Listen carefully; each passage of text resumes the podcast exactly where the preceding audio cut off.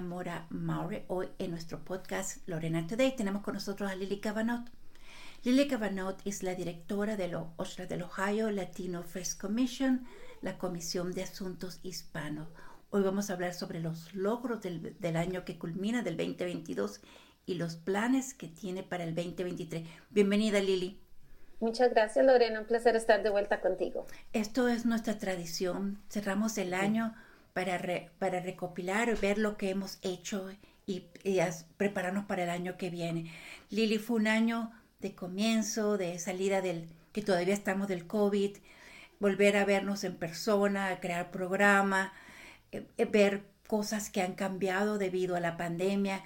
Cuéntame qué los logros que has cumplido en el 2022. Mm, gracias. Pues definitivamente que acá en la Comisión de Asuntos Hispanos nos hemos mantenido sumamente ocupados, aunque la forma de trabajar este año ha sido completamente transicional. Eh, la mayoría de las organizaciones hispanas, como ustedes imaginarán, están en ese proceso de reinventarse, porque definitivamente que la manera como ellos llevaban a cabo su programación antes de la pandemia ha cambiado.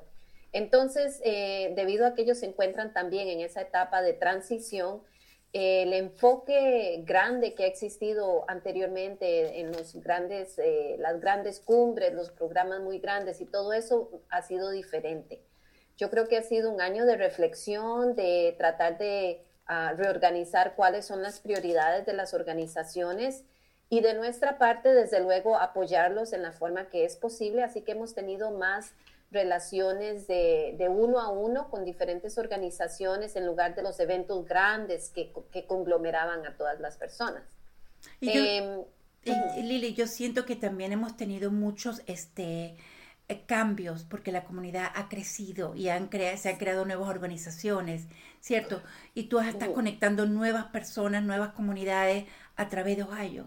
¿Has sentido eso? Sí, Sí, definitivamente que han habido nuevas organizaciones, nuevos grupos y algo que ha sido muy importante es que existe una mayor colaboración a través de diferentes organizaciones. Entonces, antes de la pandemia, muchas de las organizaciones trabajaban en forma más individualizada, pero debido a la pandemia, eh, esa colaboración más cruzada entre diferentes organizaciones se ha expandido.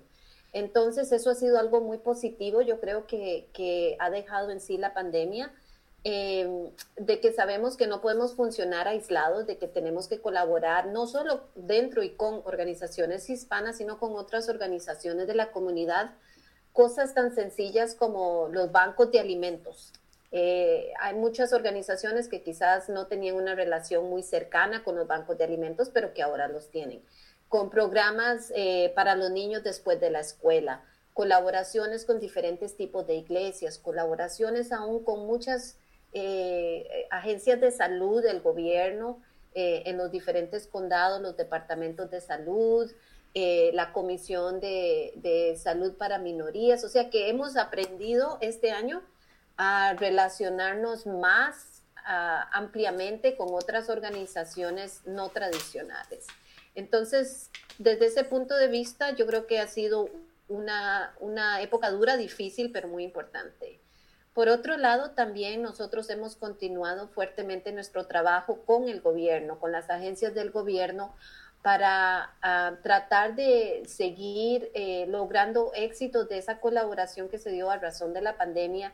Entonces, tratando de trabajar con ellos para ver de qué más accesibles a las personas ah, de diferentes eh, países que vivimos acá, que no hablan inglés como su primer idioma y, hemos tenido muy buenas oportunidades de, continuar abriendo puertas y estableciendo más relaciones con muchas diferentes eh, secciones de gobierno que están realmente interesados en saber y aprender más, no solamente sobre los hispanos, pero acerca de las nuevas minorías que existen en Ohio. Eh, Lili, eh, ha, sido un año de, como dices tú, de, apoyo solidario, y has creado... ¿Qué has visto que todavía que tenemos de la pandemia?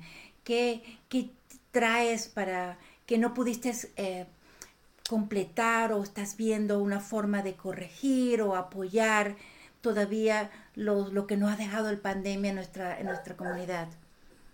Sí, definitivamente. Bueno, durante la pandemia nosotros empezamos a hacer un proyecto bien grande en cuanto al tema de la salud mental. Eh, la comisión, con apoyo del Departamento de Salud Mental del Estado de Ohio, tuvo la oportunidad de lanzar siete proyectos a través de Ohio para brindar servicios de navegación de sistemas para salud mental.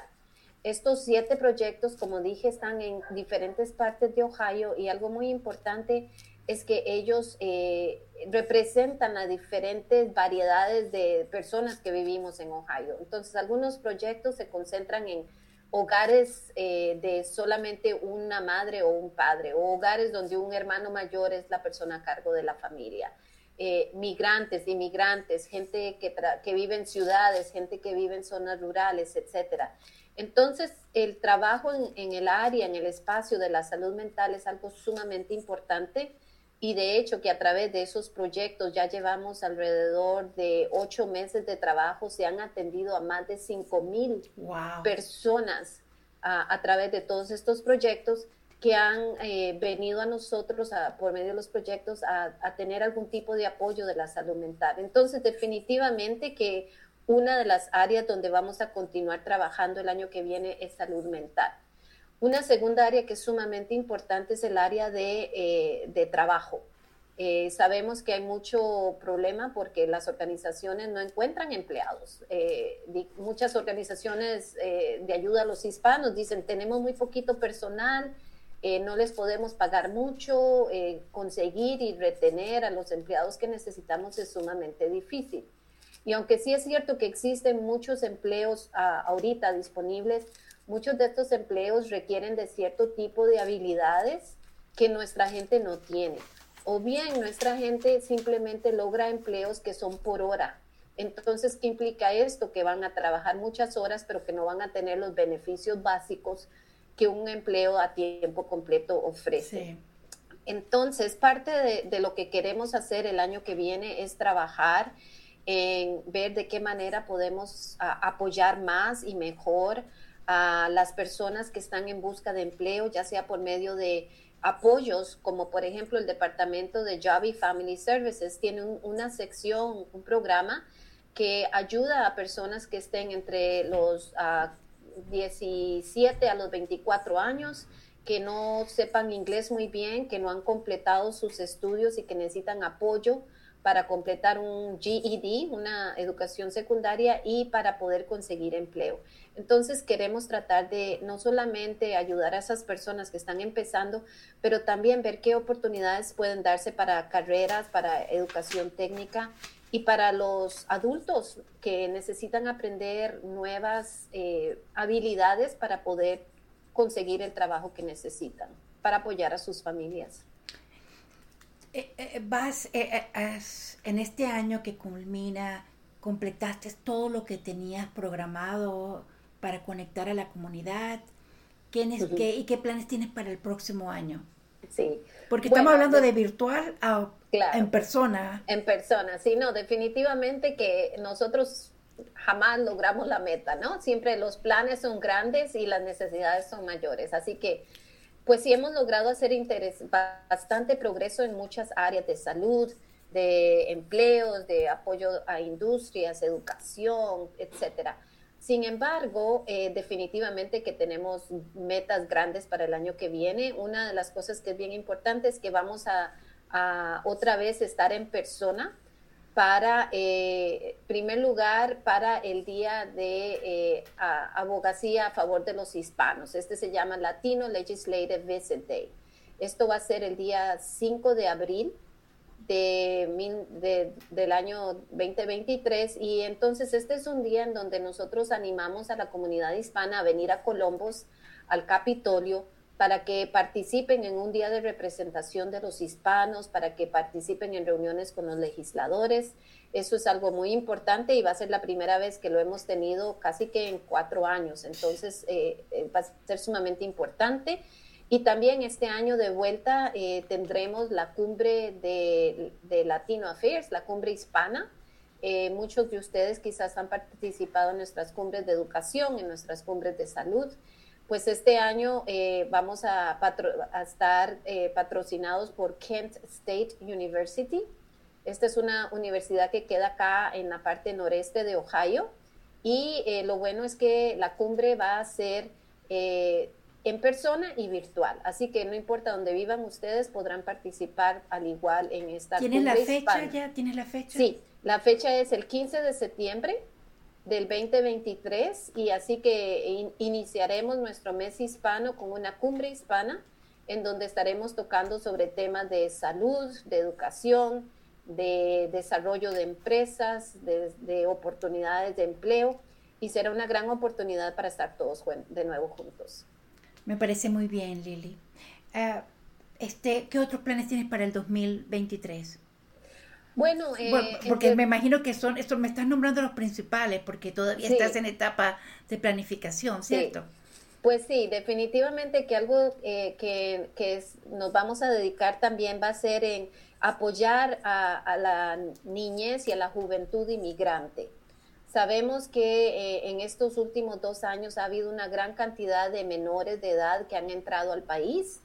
Eh, muchos de ellos son niños o jóvenes no acompañados y sabemos que existen una cantidad bien importante de necesidades que esta juventud tiene entonces, una de nuestras metas para el año que viene es eh, formar un tipo de network, un tipo de, grupo de trabajo y apoyar los esfuerzos que ya existen por medio de su casa en Cincinnati y otras organizaciones que han estado colaborando, especialmente en Cincinnati, que ha existido ya una coalición para ayudar a estos niños. Y queremos este, traer esa información a otras partes del estado y formar esa coalición para ver de qué manera podemos nosotros servir y entender mejor cuáles son las necesidades y cuál es el potencial que tiene esa juventud inmigrante que está viniendo a Ohio y a todo el país. Y de una forma u otra conectar escuelas, salud, eh, todo, porque eso es una, una reunión que vamos a ver cómo cooperamos a nivel estatal, porque conociendo las necesidades de la comunidad y entiendo que puede ser que en diferentes áreas de Ohio haya llegado una gran comunidad guatemalteca, una hondureña, una venezolana, cómo ellas están ustedes, esas, esas escuelas, esas, em, están apoyando a esa juventud eh, inmigrante que está llegando y que tiene tantos necesidades, ya sean mentales, de educación, de, de familia, de apoyo. Y una de las cosas que yo he aprendido con mi trabajo ese es em, enviar un mensaje a toda la comunidad inmigrante que tienen apoyo, que no están solos y que definitivamente es difícil manejar el sistema americano, pero existen organizaciones que lo pueden apoyar a manejar a, ese sistema para poder lograr incorporarlos a la sociedad. ¿Tienes algo, un mensaje para la comunidad latina que nos está escuchando de Ohio? Sí, pues definitivamente que nosotros tenemos eh, la habilidad de transformarnos una vez más. Y yo creo que eh, esa resiliencia, esa habilidad de, de, seguir en pie de lucha y de entender que tenemos mucho por delante y que si trabajamos y colaboramos juntos podemos lograr grandes éxitos, es algo que fue demostrado durante la pandemia, antes de la pandemia y seguiremos demostrando. Así que nuestro compromiso como Comisión de Asuntos Hispanos es seguir sirviendo como un puente entre la comunidad y el gobierno y realmente trabajando duro para que todos los hispanos en Ohio tengan la oportunidad de lograr eh, su potencial acá en el estado de Ohio y tener una buena vida para todos.